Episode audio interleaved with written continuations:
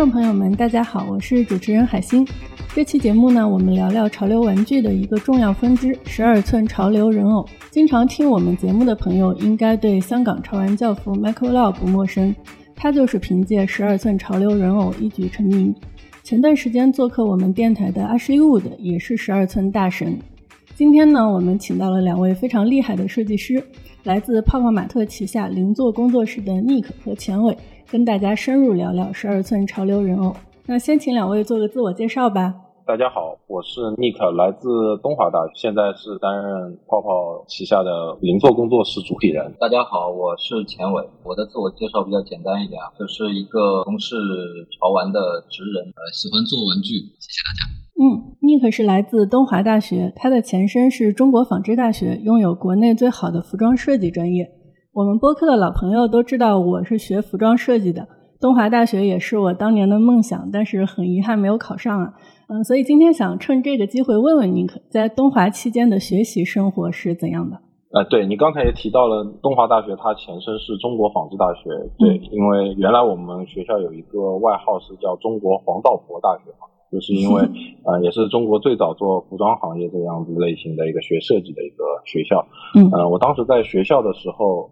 实比较有意思的点，就是因为我们学校有国外的那个交换生比较多。所以相对来说，我们学校会看到很多穿着比较前卫的那些年轻人、学生的比较多一些。所以也对于我之后做潮流这一块的东西。的一些搭配啊和一些东西，我们会比较的前瞻性。啊，那你是在大学期间开始接触潮流人偶设计的吗？对的，最早其实做潮流人偶是因为我们学校有小比例的人台，就是一个小模型，然后会在那个衣服上去讲的比较通俗易懂的，就是拿小针啊去扎小人的那种感觉，那个叫立体裁剪，就是它是不考虑穿着舒不舒服的情况下，我们快速的定位出来你的衣服的形象和质感是什么样的，跟画画呀也是雷同的。就是起稿，嗯，就是我不考虑最后的落笔在哪里，但是我先大块面的先铺出来一些大块面的关系。你说的这个人台大概是多大？很巧，正好是一比六，跟我们其实现在所所俗称的，你刚才也提到的，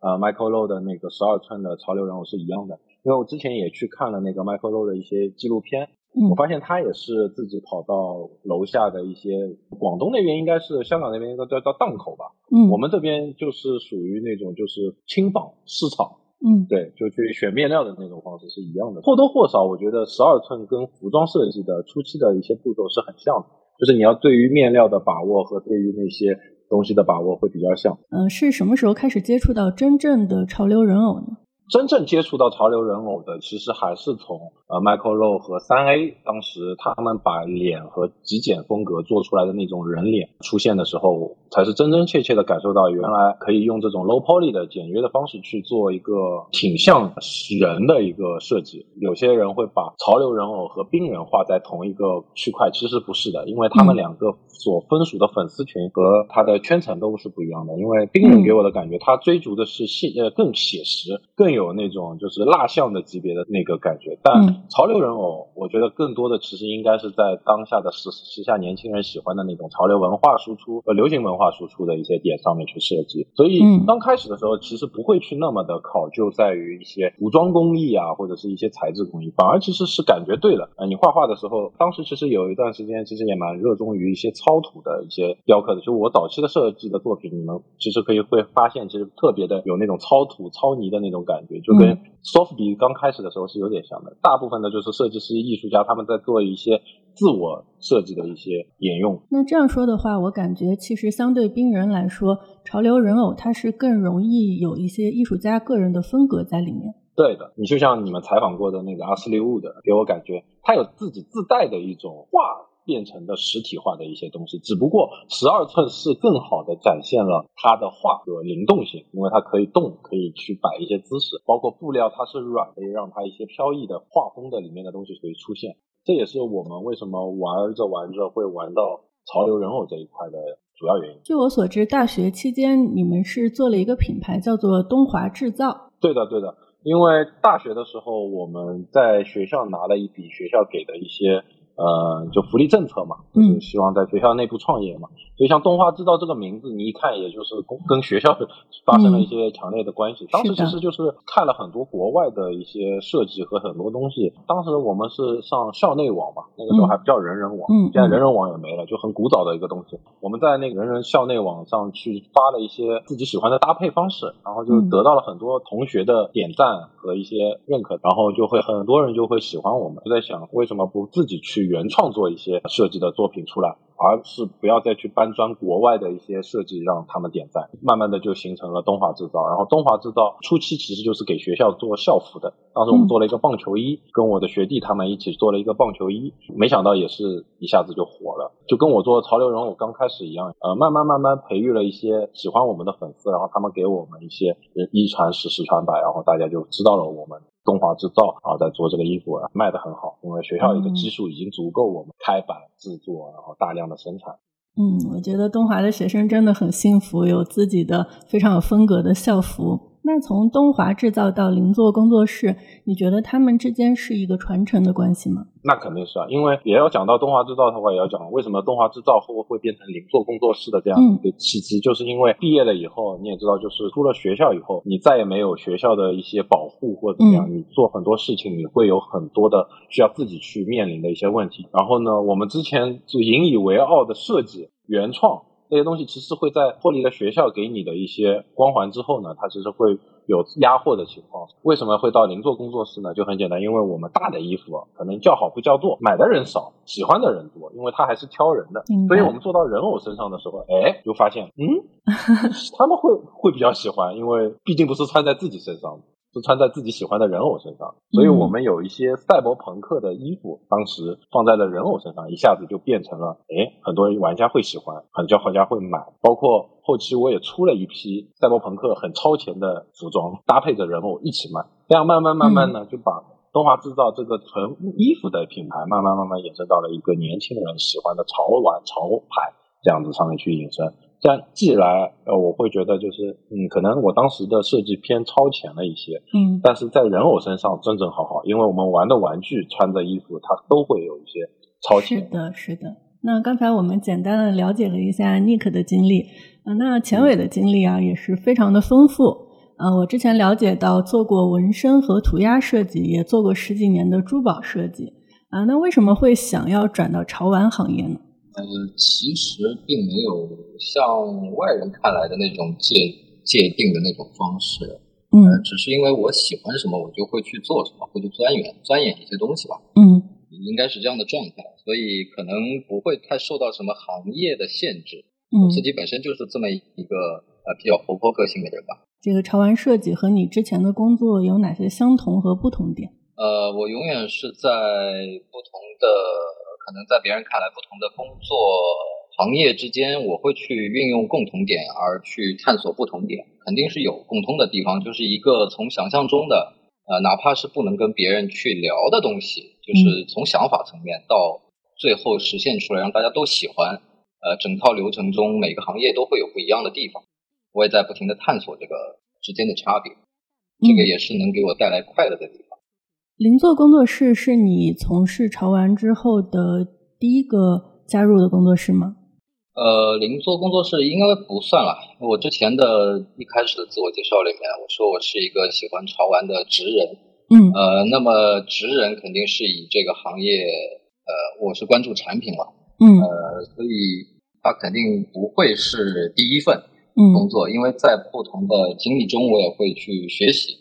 呃，所以道林做工作室算是被 尼克所看中了吧？嗯，就是我有这样的精神状态和这样的一个探索探索的欲望，嗯，所以也也积累了一些自己个人的一些特点吧，不是一个纯以热爱去去燃烧的状态，呃，是有一些专业的积累和经验的。啊，那你们现在在邻座工作室分别承担哪些工作呢？呃，因为刚刚尼克介绍了他自己的那个分工部分，其实是非常专业的了，就是与以往的可动人偶服装和大感觉层面、潮流属性层面，他已经是非常驾轻就熟的了。嗯，呃，而我过来，尼克看中我的地方就在于我是一个不受这种思维束缚的人。嗯，呃，这样的话，在他看来，我们是可以呃，在传统已经固相对来说比较固化的这种领域里面，呃，我是可以破冰的这么一个角色吧。呃，所以应该是属于互补型的。嗯，我想请教一下，就是设计人的衣服和玩偶的衣服区别大吗？然后给玩偶设计衣服有哪些难点？刚才也有提到，就是我在做玩偶的衣服的时候，我是不用考虑他穿的舒不舒服的，我只要他表现的就就有点像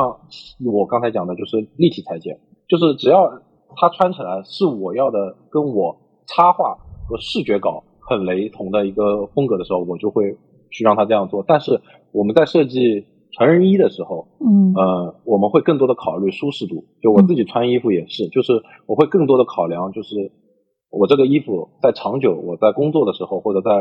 嗯休闲的时候，我会让它有一些舒适性和它的一些延展性，会。会让它不一样，但是在玩偶上你就完完全全不用去考虑这些东西。然后衣服上的难点也恰恰就是在这里，就是比如说我我玩偶上面其实可能的东西会比衣服的小要小很多，嗯，所以我在选择面料的厚薄程度和它的一些图案的一些印花程度上面，我们就会有一些独特的一些考量。包括现在市场上也有很多 copy 我们的衣服的一些方式和设计，但不断的其实。吸引我不断的去呃去设计和玩它这些东西的东西，还是不断的我们在嗯一直在尝试各种不一样的布料和一些东西和一些玩法，包括扎染啊和一些东西，我们都想在小衣服上面去更大的一些去突破。嗯，它的尺寸那么小，从手工上来说会不会很难？嗯，十二寸已经是一个比较大的了，它的。正常的高度应该是在三十九到四十，嗯，但是我们再到后面再小一点，七寸、八寸、六寸，那这样子的人偶的衣服去掉了一些细节。明白，嗯，能不能给我们介绍几个之前的代表作啊？我们之前的代表作最早的话有一个自行车人偶，也是为什么我们叫 Zero Works，因为嗯，Zero 是个圈嘛，然后我当时第一个设计的产品叫 Zero，因为它是一个。喜欢自行车，就是公路车的一个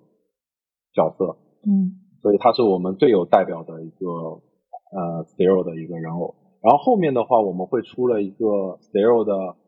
就我刚刚讲到的，就是跟东华的以前的衣服去做结合，就是赛博朋克，我们叫它 Zero Life。为什么叫 Zero Life？这是我们的一种生活态度，包括对于未来的一个畅想，所以叫 Zero Life。它的是一个可动机械手。嗯，再加一个可动头盔，头盔里面会发光，然后衣服也是赛博朋克的机能服，然后再加上它的一双鞋子也是机能鞋，所以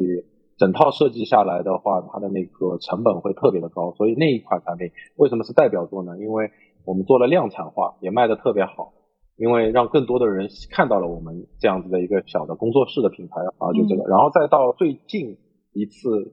的设计，就是我们呃在做的一个。呃，零人系列，零人系列就是我们想做千人千面的设计，就是一个叫 Jimmy 的一个设计人，这个第一次打破了潮流人偶和动物可爱的这些东西玩法，就是我创作了一个类似于在寂寞的城市单身的一个男子，然后他养了一只柯基小狗，刚出来的时候他的浏览量就达到了一点八万，然后也被很多人购买到了，然后我们也参加了几次展，大家也会比较知道我们这几个产品。呃，据我所知，你们之前还跟陈冠希有过合作，这个方便讲一讲吗？嗯，呃，那个也是一个机缘巧合，正好陈冠希要参加一个品牌的一个活动，做他们的代言人吧。嗯，他叫做首席体验官。嗯，啊，当时他们老板正好跟我们关系还不错，然后就问我有没有兴趣给他做一个你们擅长的这种艺术的一种玩法，然后我说可以，因为我觉得我对于。呃，陈冠希在潮流领域的这个地位，我还是认可的。就像潮玩也潮玩，大家肯定有会有喜欢茉莉的作者或者一些老牌的一些香港作者，像 Michael Low 一样的。那嗯，陈冠希在我觉得潮流圈，特别像潮衣潮鞋这一块，他不可或缺的，应该也是我们那一代人所认可的一个潮流达人吧。是的。所以在做他的时候，我也有很多自己的一些理解在上面去把它给展现出来，包括。也很开心可以跟他对到一个艺术上面的一个交流吧，包括他在 ins 给我们转发了这个人偶，一下子给到了我们的一个一个比较好的一个反馈。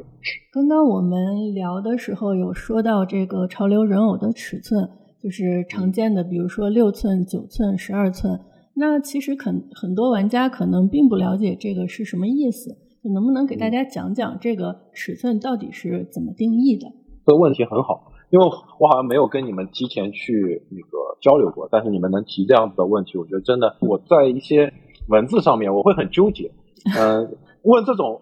专业项的问题，我也怕误导一些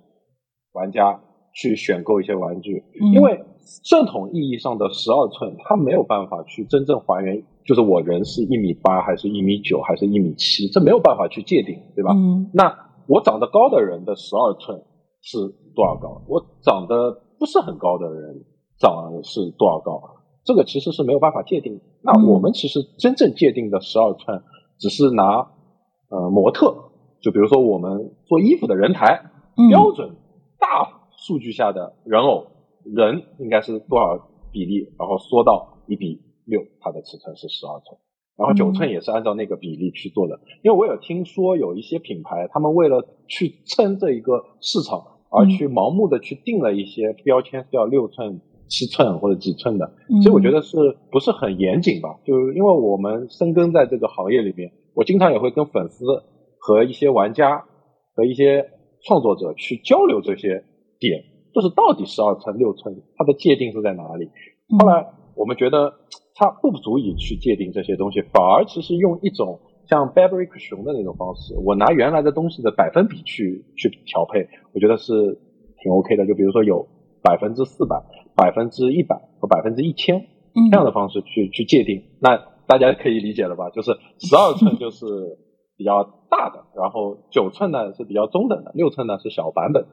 嗯，就大中小这样子去去界定它的含义就比较好。如果去纠结在几寸几寸的话，我觉得会有很多人会去诟病它的那个比例。要想，哎，这个人他应该是多少比例的？那缩小应该是多少比例的？那最后肯定是算出来是不对的。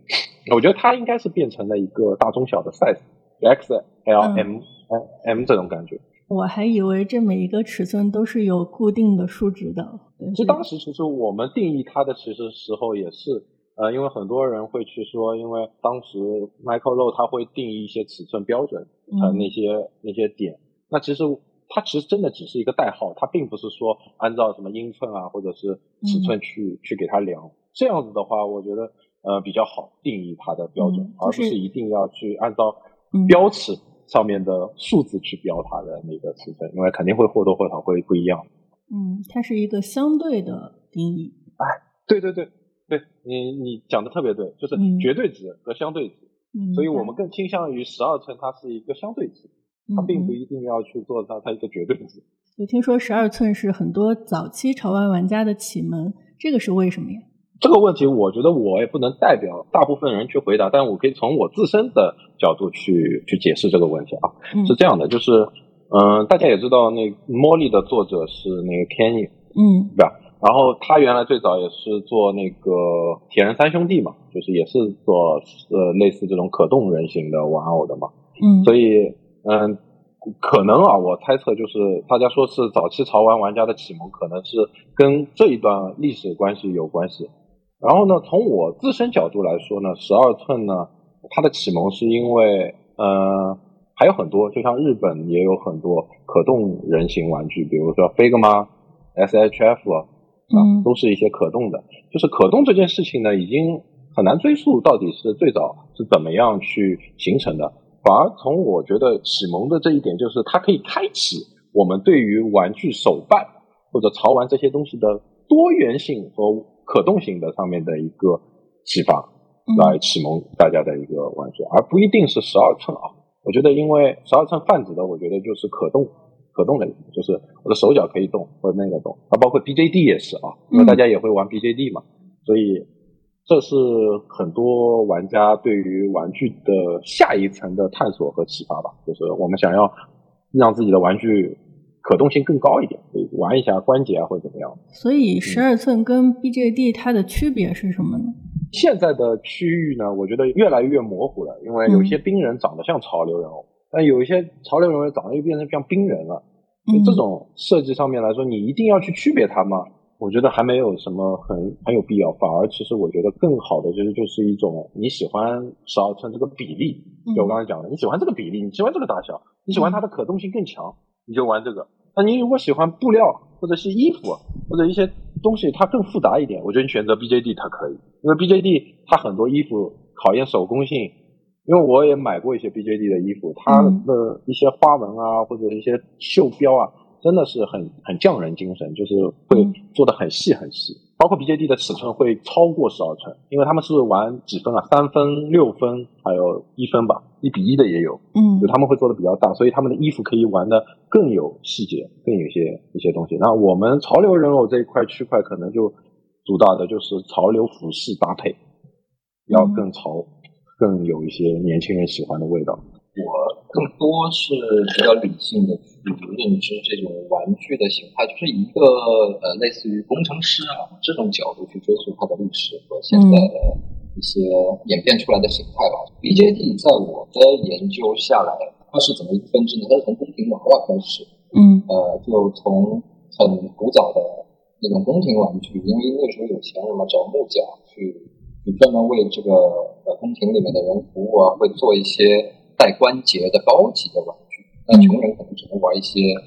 木木头雕刻的这种，这种它就是拓展性、互动性更强一点的这种玩具吧。嗯，然后慢慢慢慢，它是倾向于服务于女性，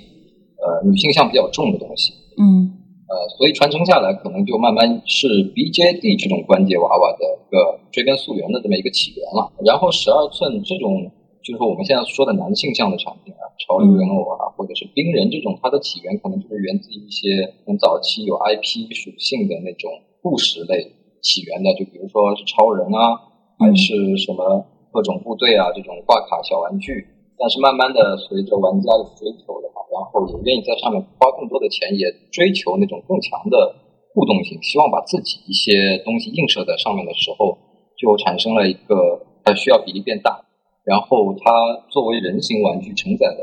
呃姿势也好，还是呃上面承载的布料的一些细节啊，或者是一些信息量更多的时候，慢慢就衍生出了十二寸冰人、呃可动人偶以及现在的潮流人偶都是这一路走过来的。所以他们从玩法上、互动上面，你可以发现它有个男性男女之间都有高级的玩法。嗯，呃，但是从载体上面来说的话，他们其实是两条路线走过来的。但是很雷同，它是怎么流行起来的？这个路径，两位老师研究过吗？就关于潮流人偶是如何出现又怎么流行起来的，我觉得，呃，我还是比较有发言权的，因为在早期，我应该是国内第一个去做潮流人偶的。嗯，线上呃邮件受发售的一个玩法的一个兴起的一个发的一个前驱吧。嗯，流行起来，我我也觉得应该是跟泡泡玛特有关系。因为当潮流玩具这个事业这个东西起来了以后，大家市场都去关注它了以后，嗯，或多或少，嗯，别人也会关注到我们这个品牌，因为我我们是从最早第一届呃泡泡玛特的展就开始参加了。也到现在没有断过，所以当时其实我们在潮流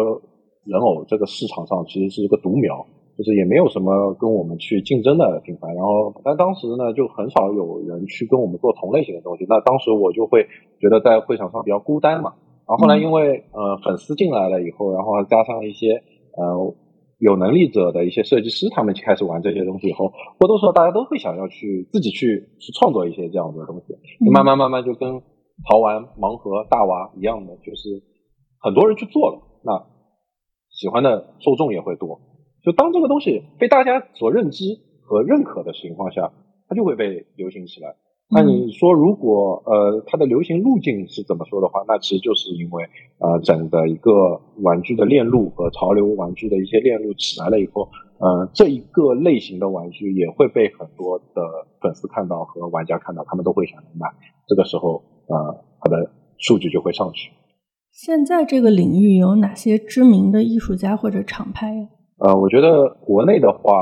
呃，还是就像你刚才提到的 UV 啊，三 A 之前是三 A 嘛，现在嗯重新梳理叫 UV，然后还有一些呃国内的一些呃潮流可动人偶品牌，比如说像 D 十三、康华二次，他们都会有一些这样子的一个潮流的一个。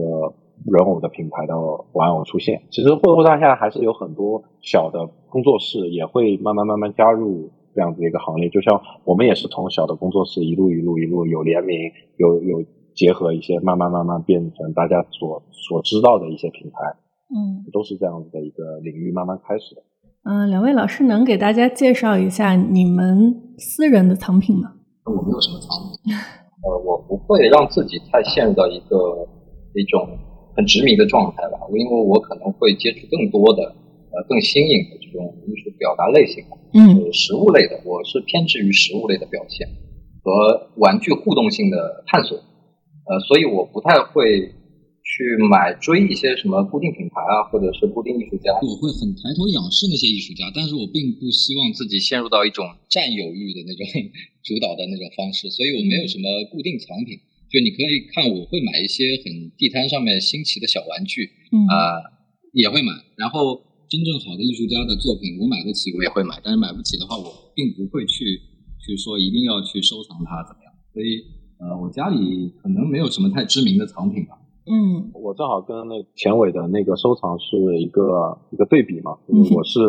什么玩具我都会买，因为我是不带着任何鄙视链的这种玩法去看这个市场，然后嗯。他也是，就是我们喜欢的东西我们就会去买，然后藏品的话，如果一个规格的话，我的可动的藏品是特别多的，因为毕竟我是喜欢这个行业，喜欢这个产品，我才会去投入呃去做这个东西，因为嗯。呃有一些呃是需要看图就可以呃做出来的潮玩。啊，我不是说不好啊，那我是觉得我们这类型的产品呢，它一定是要拿到手上的。我要去先将它给破坏掉，然后我要去看它的一些结构玩法，然后我才能知道它的那个技术壁垒是在哪里。然后我们现在出的几个新品也是一样的，就是我们的可动结构和一些东西都是我们原创的，包括我们也会去注册。所以我买的藏品大部分的都是它有自己的技术专利和一些、一些一些比较好的一个玩法的地方，所以我们会去收藏它。那嗯，说玩具呢，我觉得它是用来玩的，嗯所以我的玩具基本上都是铺在桌面上，然后我是随手可得可以去玩它的。嗯，但价值现在好像也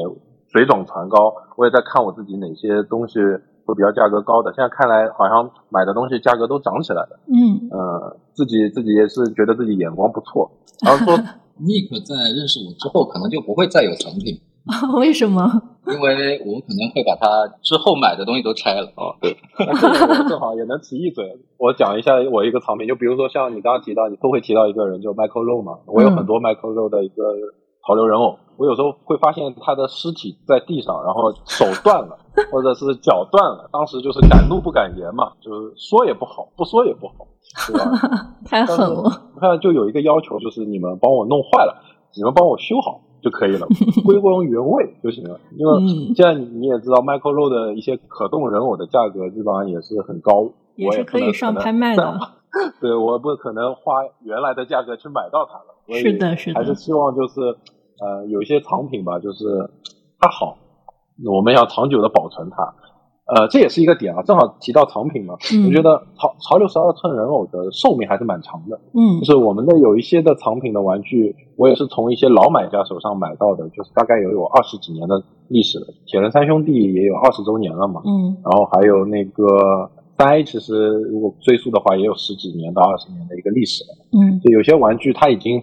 十几年、二十年的历史，且它的价格还能保持在呃一定的流转率上面，所以我就觉得这个东西其实是值得大家是一直去购买它、收藏它的。如果大家真的想要弄呃把玩具好好收藏的话，其实我觉得入柜也是不错的，就是你可以让它放在柜子里面。当然，你有那个条件的话，可以有有一些维修机构可以帮你去修这些东西的话，我觉得你可以去多玩一玩。但有一些产品，呃，说真的，就是还是容易一玩就坏。就比如说像雕像类级别的玩具，他们可能你不能一直拿在手上摆玩啊，可以摆动作，时间长了可能还是会掉漆啊，皮也会爆，都会有这样子的问题。那我们自己玩的话，我可能会修，然后我还有一些朋友，对吧？我们自己也有服装的一些打版师，他们都会帮我们去重新修、重新修复。这对这也是我的工作室的一个好处，就是我又能收藏，我又能去把我自己的玩具去维修好。那正好给我们玩家介绍一下这个十二寸一般如何购买，然后它的价位范围大概是怎样的？十二寸这个领域的价格，我觉得从三 A 最低的价格起的话，也有呃以前也有六百、八百，但是随着十几年的通货膨胀吧，我觉得价格人均水平价格在也提高了，现在应该是在一千到两千左右之间是能买到一只呃比较不错的十二寸的人偶，因为我们产品的价格也是定在这个范围内，嗯，所以如果想要买到呃比较性价比的。啊人偶潮流人偶的话，我们品牌的呃性价比还是不错的，因为以前是走的比较高端一点，就是少量供应嘛，可能会到三四千。现在的话，因为也是希望更多的玩家去买到我们自己的产品，所以我还会去更多的去拓展低价位的一些的产品。但是我们低价位不代表它的产品质量也会低。嗯，所以我们也是在找平衡，做如何扩大它的范围池，然后怎么让更是收藏家的年龄段更小的一些，可能刚刚毕业的或者正在大学里面的一些学生，他们喜欢潮流文化，然后又可以买到它。我希望这个市场更呃良性一点，就是不要炒得太高太离谱，正在它的一个正常的价值的价位上，可以让大部分人都买到。当然有一些。比较贵的，然后我们可能是在里面会去加很多技术壁垒的，就比如说我们这次跟陌陌合作的一个一比四的，更大一点的潮流人偶，会价格会超过两千块。买到的时候你也能感受到它的价值和它设计师在它画上的一些设计时间和成本都在上面，都能一目了然。我的对于购买的定价和范围是这样的一个判断，也可以给到一些刚入坑的。小伙伴，他们想要去选择自己喜欢的玩具，怎么样一个合理范围？不要一味的去追求现在已经涨得很高的玩具。我也不不推荐大家去买我们以前的产品的价格很高的那些产品，因为毕竟它有时间的累积。因为有一些玩具我自己都没了，因为我们以前不留样品，就我说好的号码，我就不会再增加它一只，所以现在或多或少它的那个价格会比较高一点。刚才说到技术壁垒，那呃，这个可动人偶它会有一些，比如说什么样的技术壁垒呢？其实我觉得就是价值的体现，作为玩具本身嘛。因为我的视角就是玩具一定要玩嘛，玩放在第一位，然后通过玩的这种方式去激发人们的想象和体验感。所谓的技术壁垒，它可能不是什么加个灯啊或者什么这种单纯的因素，它可能是为了增加你的体验。所以我们所有的技术壁垒都会围绕这个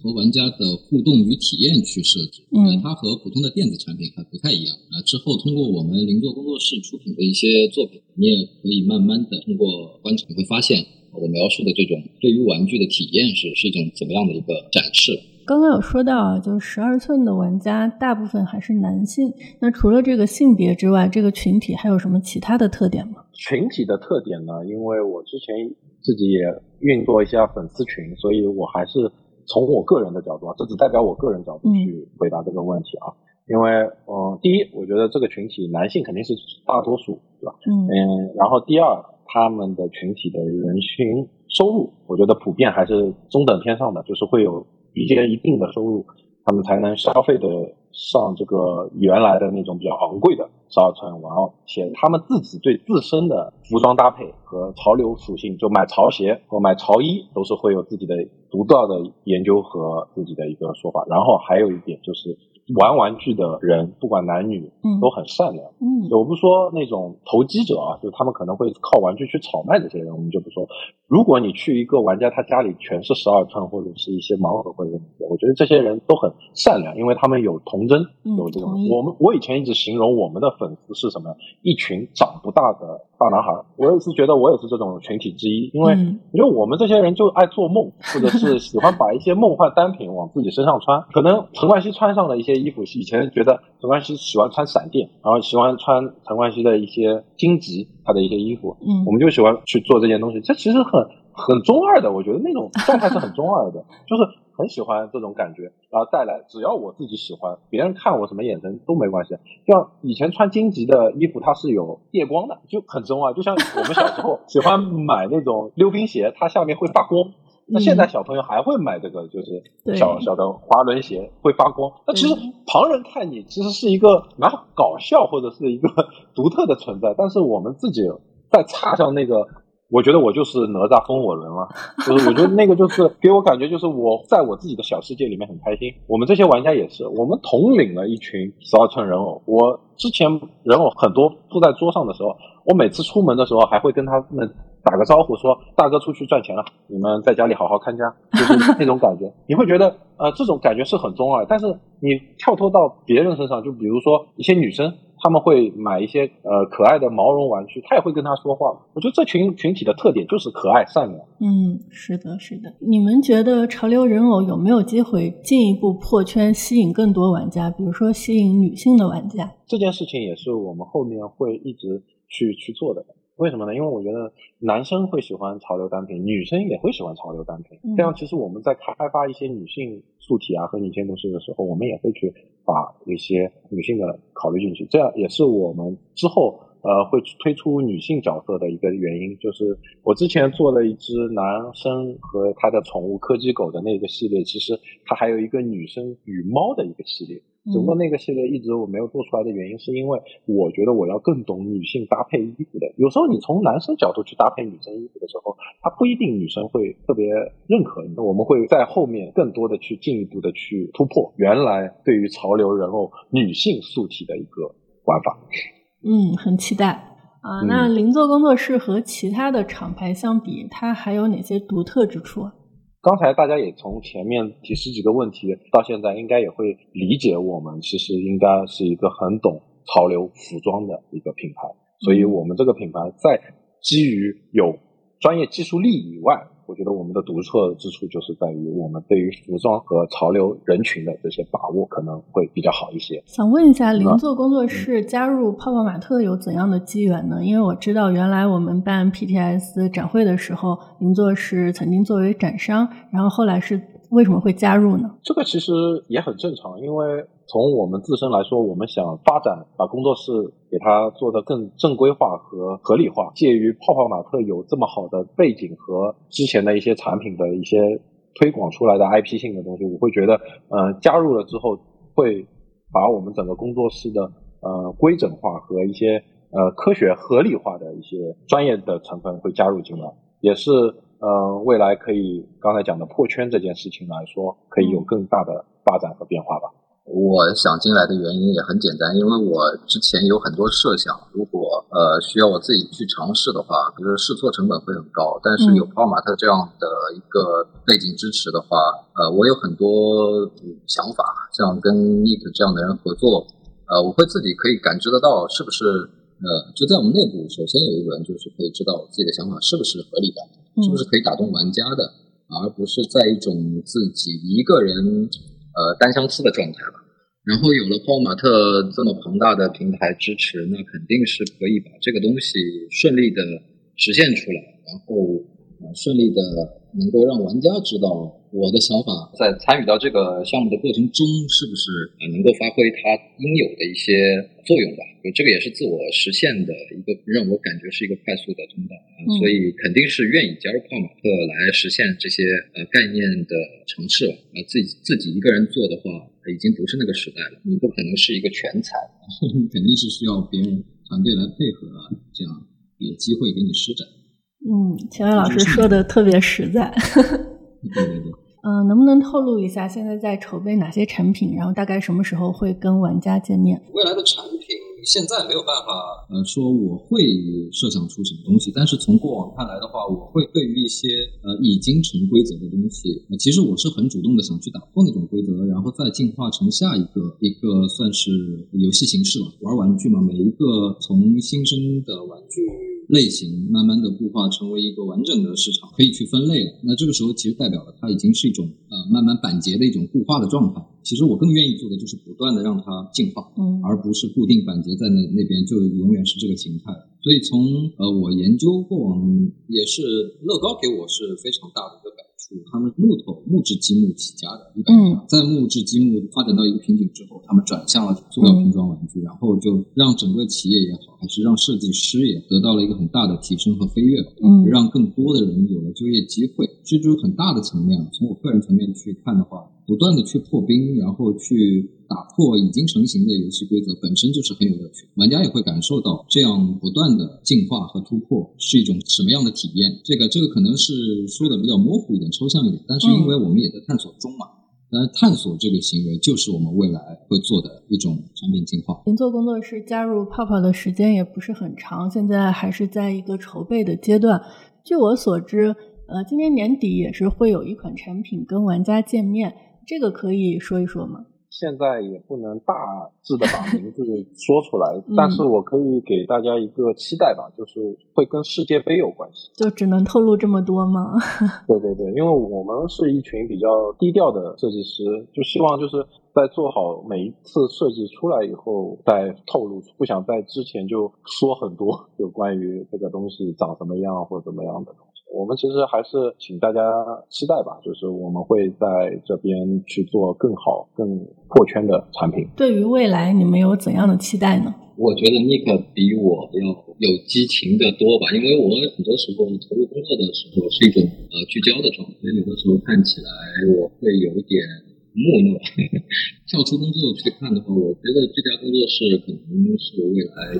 呃施展拳脚非常大的舞台吧，这是我最大的期待。对于最后玩家拿到我们的产品是怎样的状态，我并没有什么太大的期待。就像考试之前我并不会去设想我考一百分之后会有什么样的奖励一样，那我肯定会聚焦手上事情做，这个就是我现在的状态。那尼克可能会跟我不太一样，他更有激情一点。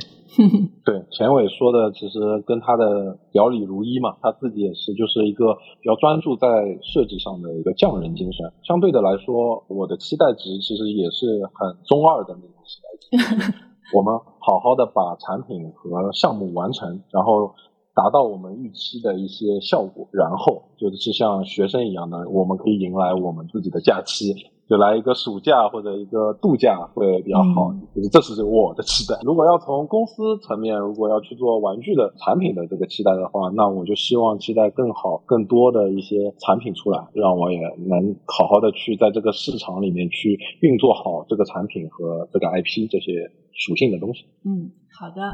那我们就跟两位老师一起期待了。